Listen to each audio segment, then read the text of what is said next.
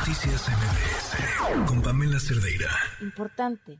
Hemos, últimamente hemos escuchado mucho de eh, encuentran camioneta con blindaje artesanal y hace unas semanas se hablaba de un aumento en los secuestros a personas que se dedican al blindaje.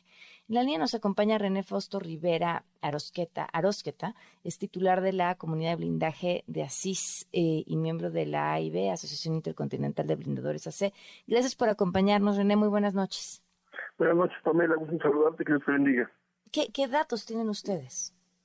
Mira, no hay datos como tales de un número de personas de tal que estén haciendo trabajo para la delincuencia organizada, pero yo creo que es muy importante poner el siguiente contexto. Desde el sexenio de Felipe Calderón es cuando ha habido un mayor incremento de la demanda de blindaje para todo tipo de vehículos. Y es cuando la autoridad empieza a regular a las empresas de blindaje en todos los sentidos. Hoy estamos regulados por la Dirección General de Seguridad Privada.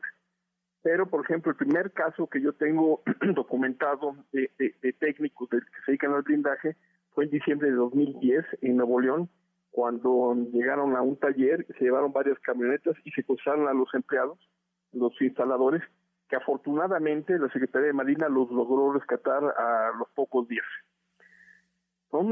Y hemos visto en otras zonas.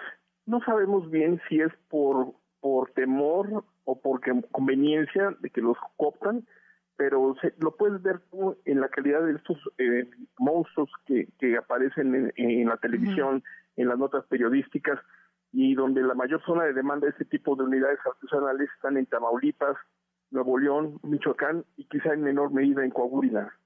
Pero en Jalisco es donde hemos visto la mayor eh, la mayor cantidad de monstruos decomisados y en Michoacán otros tantos. Y lo que nos preocupa es de que se ve se ven las fotos que, que han sido compartidas de que estos vehículos han sido cada vez elaborados de manera más profesional, ya dejan de ser artesanales. No sé si ubicas un video de 2020, me parece, que estaban en Michoacán diversas camionetas y estaban con, con acabados eh, pues de mejor de mejor tipo de los que antes se habían visto. Entonces es algo que preocupa porque aparte eh, eh, se nota en las fotos que son materiales balísticos. Y es más, si tú te metes a Facebook, encuentras empresas que fabrican, que ofrecen materiales blindados, por ejemplo, cristales de 10 centímetros, que no son para uso civil, no tienen que ser para ese tipo de aplicaciones forzosamente la autoridad pues eh, hemos solicitado que, hagan una mayor inspección, un mayor control de ese tipo de empresas que venden los materiales. Pero, sin embargo, eh, habrá trabajadores como, como ese tipo de, unidades, no el acabado profesional de, de, de, asientos y todo no importa, sino nada más que sepan bien blindar, porque no, no cualquier persona va a saber cortar un acero balístico, que mantenga la resistencia, cómo unirlo, cómo, cómo poner en, los vidrios, con qué tipo de, adhesivo, etcétera, ¿no?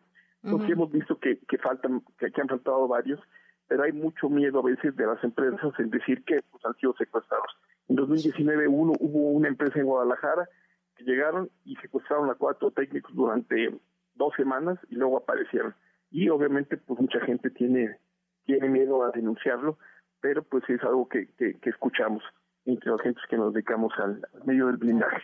Claro, pues te agradezco muchísimo que nos tomaras la llamada, René, para platicar sobre este tema y sigamos al habla. Muchísimas gracias. Agradecido soy yo, hasta luego. Noticias